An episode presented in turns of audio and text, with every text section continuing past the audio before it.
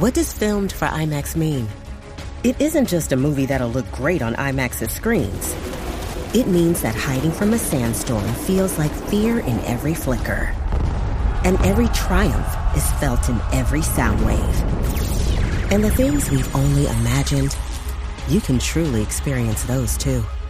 That's what filmed for IMAX means. Get tickets to experience Dune Part 2 now and IMAX's exclusive expanded aspect ratio.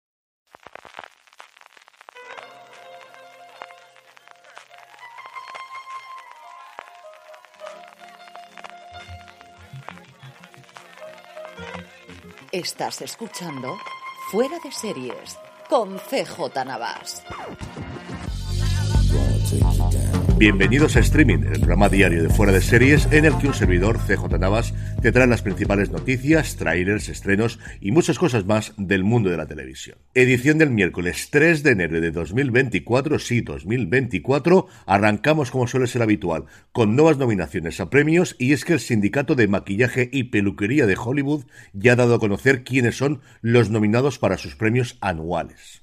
En materia de cine, Guardianes de la Galaxia, su volumen 3, es la película que más nominaciones ha recibido y en series ha sido la maravillosa Señora Maisel, eso sí, no me resisto a leeros todas las nominaciones. En mejor maquillaje contemporáneo tenemos Colegio Abbott, The Bear, The Idol, de las pocas nominaciones que va a recibir desde luego la serie de HBO, The Last of Us y Poker Face. En mejor maquillaje de época y o personaje tenemos a The Crown, Todos quieren a Daisy Jones, Cocina con Química y, como os decía antes, la maravillosa señora Maisel. La tercera categoría de maquillaje es la de mejores efectos especiales y aquí repite a tenemos la caída de la casa Usher, de Last of Us por supuestísimo, la maravillosa señora Maisel una vez más, Star Trek Picard y The Witcher. En peluquería tenemos dos categorías también. Por un lado, peluquería contemporánea, donde está The Bear, de nuevo The Idol, The Morning Show, Ted Lasso y La gente como vosotros. Y por último, mejor peluquería de época y o de personaje. Aquí es la última nominación de la maravillosa señora Maisel, que completa con esto tres nominaciones, además de The Crown, La Edad Dorada, Cocina con Química y La Reina Carlota, una historia de los Bridgerton unos premios que desde luego son uno de mis favoritos de toda la carrera de los Oscars. Siguiendo con más noticias, esta semana tradicionalmente se suelen dar muchas estadísticas, muchos datos de las series y las películas más vistas en las distintas plataformas. Así lo ha hecho Filming, que nos contaba cuáles han sido las películas, las series y los documentales, aquí mezclaban tanto docuseries como películas documentales más vistos en la plataforma en el 2023.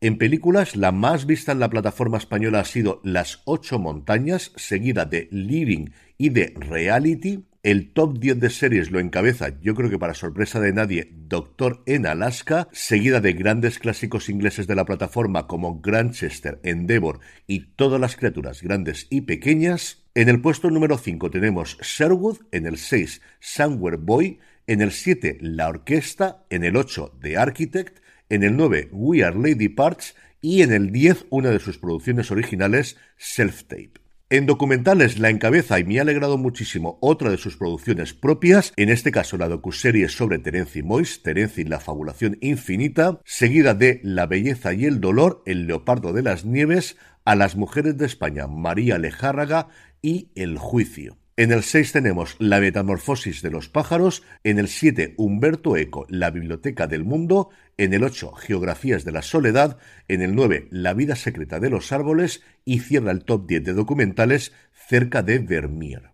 Además, la plataforma decía que a lo largo del 2023 se han visto más de 65 millones de obras, audiovisuales en filming, un crecimiento exponencial con respecto al año anterior, gracias al éxito de los estrenos exclusivos y de series como Doctor en Alaska, Endeavor y Grantchester, y es que los suscriptores de filming ven casi por igual películas y series. El 48% ha preferido consumo de series y el 52% restante el de películas. El cine documental ha mantenido su cuota cercana al 18%, mientras que el cine clásico suma el 20% de los visionados y otro detalle es que el usuario de filming prefiere el visionado doblado a la versión original, aunque aquí no tenemos cifras. La que también nos ha dicho en este caso lo más escuchado en 2023 es Audible, de la que hablamos muy poquito y cada día tiene más componente de ficción dentro de su extensísimo catálogo. Los 10 títulos más escuchados en 2023 en la plataforma de audiolibros de Amazon han sido Harry Potter, la colección completa, seguida del Señor de los Anillos,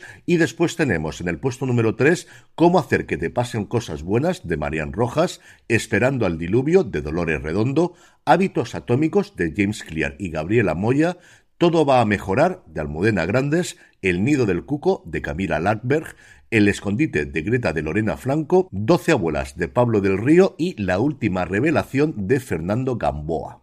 En cuanto a sus títulos originales, los más escuchados en 2023 vienen encabezados por ¿Por qué matamos? de Carles Porta, otro sitio más donde el periodista catalán arrasa desde luego en las audiencias, seguida de la versión española de The Sandman y completa el podio Jodidísimas de María Dueñas. En el 4 tenemos El flautista de Anthony Caseria. En el 6 Hablas Miedo de la Sonora Podcasting. La misma productora también se ha encargado de hacer muy de Sherlock Holmes, que ocupa el puesto número 6. La carga de Milton Front y Hereda Tomás ocupa el puesto número 7, seguida de Sigo Caminando de Luis Muiño. El crimen de Malmont de Carla Montero y El Club de los Buenos Días de Oliver Oliva. Pasando ya a renovaciones, cancelaciones y resurrecciones, una buenísima noticia, de hecho he estado tentado de reservarla para el final del programa, y es que Apple TV Plus ha confirmado una quinta temporada de Slow Horses. Esta nueva temporada adaptará evidentemente el quinto libro de la saga de Mick Herron, de los ocho que hay publicados actualmente, que en España se llama Las reglas de Londres y cuya sinopsis es la siguiente. Todos sospechan cuando el friki de los ordenadores Rodijo se echa una novia muy glamurosa, pero cuando empieza a ocurrir una serie de eventos cada vez más extraños por toda la ciudad, les tocará a los caballos lentos, como siempre, averiguar cómo todo está conectado. Después de todo, Jackson Lamb sabe que en el mundo del espionaje las reglas de Londres siempre deben aplicarse. Como sabéis, tradicionalmente Slow Horses se ha grabado de dos temporadas en dos temporadas, aunque Apple suele hacer públicas las renovaciones temporada a temporada. De todas formas, sabremos seguro si se está rodando la quinta y la sexta conjuntamente, que tiene toda la pinta de que sí. Y el recordatorio habitual, si todavía no habéis visto Slow Horses, aprovechad lo que nos quedan de medio vacaciones este arranque en este arranque de enero tenéis las tres temporadas ya disponibles, seis episodios cada una de ellas, una de las mejores series actualmente en emisión en Apple TV Plus y en general en toda la televisión. Y terminamos como suele ser habitual el bloque de noticias hablando de cositas de industria y es que ya tenemos datos de cómo ha ido el consumo televisivo en España en el 2023. En general, el consumo medio de televisión ha caído a 181 minutos por día, la cifra más baja desde que se hacen los análisis, nueve minutos menos que en el 2022, pero sobre todo es que después del pico que se volvió a alcanzar en la pandemia de 240 minutos diarios, descendió en el 2021 a 214, el año pasado a 190 y este año a 181. Así que una caída, como veis, a la carrera del consumo de la televisión tradicional. Cuando uno mira la serie temporal del SER todavía se ve más claro. En los años 2000 Televisión Española dominaba con un 25%, seguida de Telecinco y Antena 3 que estaba en un 23-22% y el conjunto de las autonómicas en el 16-17%. A día de hoy la líder es Antena 3 con un 13,3% aproximadamente la mitad que tenía hace 23 años la líder, que era, como os decía, Televisión Española. Antena 3 se dejaba seis décimas con respecto al año pasado. A continuación tendríamos a Telecinco que se deja un 1,9%, ahí es nada, y las temáticas de pago que se analizan normalmente en conjunto, que tendrían su mismo ser un 10,4%, pero en este caso con una subida de seis décimas, las mismas seis décimas que subiría la 1 hasta completar su mejor registro en años con un 9,7% de share. En las emisiones más vistas del año la televisión tradicional, fútbol, fútbol y más fútbol, hay que bajar hasta el puesto número 15 para encontrar un programa que es, como no, pasa palabra, y en el 17 tenemos las recientes campanadas de Nochevieja de Antena 3. Analizando las televisiones autonómicas, TV3 sigue teniendo el mayor ser con un 13,9%, eso sí, dejándose dos décimas con respecto al año anterior, y la siguiente, y me ha alegrado mucho porque creo que están haciendo una grandísima labor en los últimos tiempos, es Aragón Televisión que sube un punto con respecto al año pasado y tiene un share del 11,5%. Le siguen televisiones autonómicas clásicas como la TVG o Canal Sur con un 11% y un 9,5% respectivamente. Y al final, por hacer un poquito de patria chica, Apunt tiene un 3% de share, bajando una décima con respecto al año pasado. Y por último, en las cadenas de pago, lo más visto son las dos temáticos deportivos, la Liga TV por Movistar Plus y Dazón La Liga, con un 3,1% de ser en los dos casos. Le sigue Fox con un 2,7%, dejándose tres décimas, AXN con un 2,6%, dejándose cuatro décimas, y Warner Televisión con un 2,3%, dejándose dos décimas. Y una curiosidad, en la parte de abajo, con un 0,7% de ser, tenemos canales como AMC Crime, como Dazón 1, como AXN Movies, como Stream y cero por Movistar Plus, que se dejaba ni más ni menos que seis décimas, y aquí quizás tenemos parte de la explicación de esa reconversión que se produjo en agosto de la oferta de Movistar Plus. Y también este final de año ha sido un momento en que la Comisión Nacional de los Mercados y la Competencia ha dado a conocer las cifras de su panel de hogares correspondientes, eso sí, al primer semestre del 2023. Lo que os voy a contar son datos a finales de junio de este año pasado. Y la CNMC lo que nos dice es que las plataformas de pago, las plataformas de streaming en nuestro país estaban presentes en el 58,1% de todos los hogares con conexión a Internet en España una cifra que a mí me parece francamente baja. Sobre la forma de contratación, en la gran mayoría se contratan directamente un 57,8%, seguida de un 40,7% de gente que contestó que los contenidos estaban incluidos en un paquete de servicios de su proveedor de Internet y por último casi un 20%, un 19,4% decía que utilizaba las claves de un amigo o un familiar. El 35,8% de los hogares decía que tenía acceso a una única plataforma, el 26% a dos, el 18,6% a tres y somos un 20% de personas las que teníamos acceso a cuatro plataformas o más. ¿Cuál es la preferida? Pues yo creo para sorpresa de nadie, la primera es Netflix, cuatro de cada diez hogares decían que esa es su plataforma preferida, seguida de Prime Video con un 22% y Movistar Plus con un 13%. Pasando ya al apartado de vídeos y trailers, Prime Video nos ha mostrado ya un avance de todos sus estrenos en el mes de enero. Como siempre, todos los vídeos y los trailers que os voy a comentar, sabéis que los podéis ver rápidamente, a golpe de un clic o a golpe de un dedo, en nuestra newsletter. Si os suscribís a nuestra newsletter, newsletter.fueradeseries.com, absolutamente gratuita, y como os digo ahí, os embebemos todos los días los trailers que aquí os comento. Por su parte, la ABC americana, la nueva casa de 911 que se ha trasladado desde Fox a la cadena de Disney, nos ha mostrado ya un avance del primer episodio de la serie de Ryan Murphy con una explosión en un crucero y por último, esto es una absoluta maravilla, Netflix ha colgado una hora de música relajante de la conserje Pokémon con imágenes y pequeños vídeos de la serie y como os digo, música relajante que para estas fechas viene muy bien, para trabajar, para descansar lo que sea, una horita de música relajante de la conserje Pokémon que ha colgado Netflix en su canal secundario que se llama, como ya os he dicho varias veces, Still Watching. Y vamos ya con los estrenos del día, pero antes una pequeña pausa. Estamos ya de vuelta, hoy miércoles 3 de enero tenemos un único estreno, es en Disney Plus y es Promoción 09.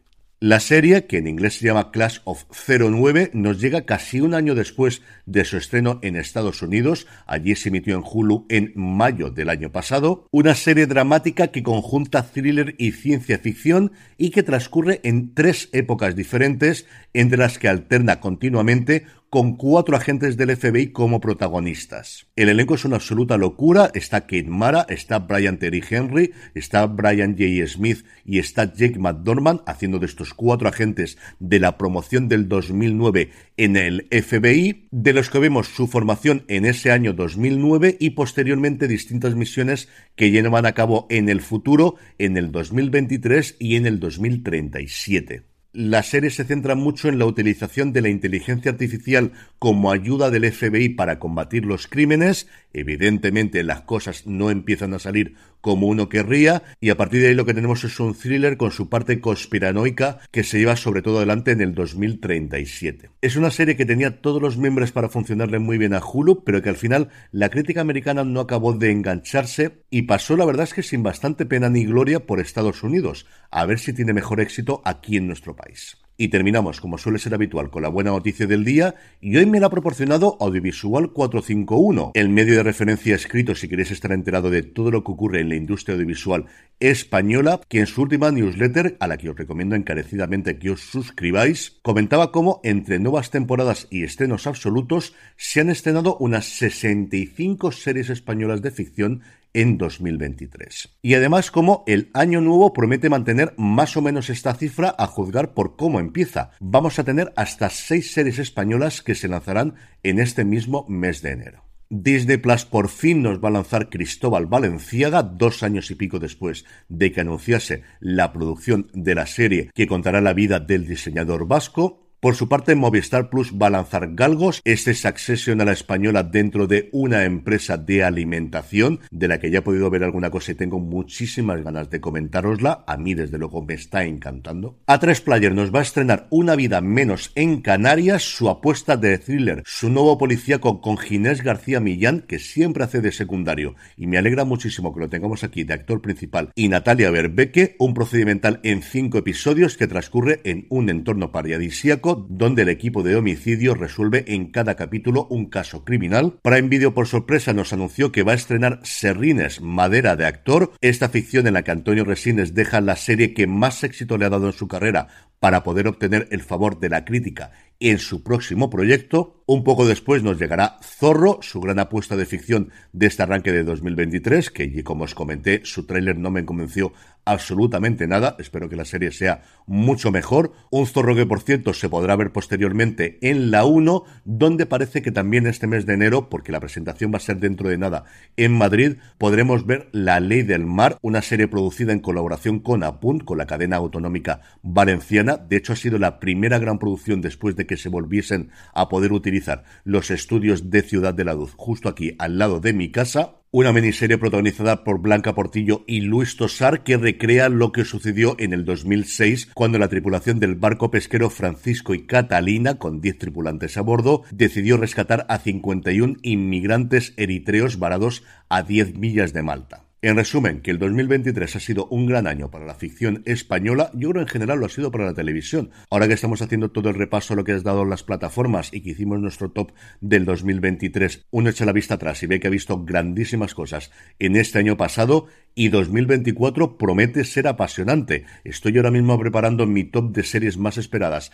para el año que viene y tengo como 60 o 70. Es una verdadera locura lo que está a día de hoy ya anunciado que nos llega en este año nuevo. Y con esto, y deseando que tengáis un grandísimo día y que os paséis por fuera de series.com y por nuestra tienda, la tienda fuera de series, fuera de series.com barra tienda, que seguro que tenemos algo que te gusta. Me despido hasta mañana jueves. Gracias por escucharme y recordad, tened muchísimo cuidado ahí fuera.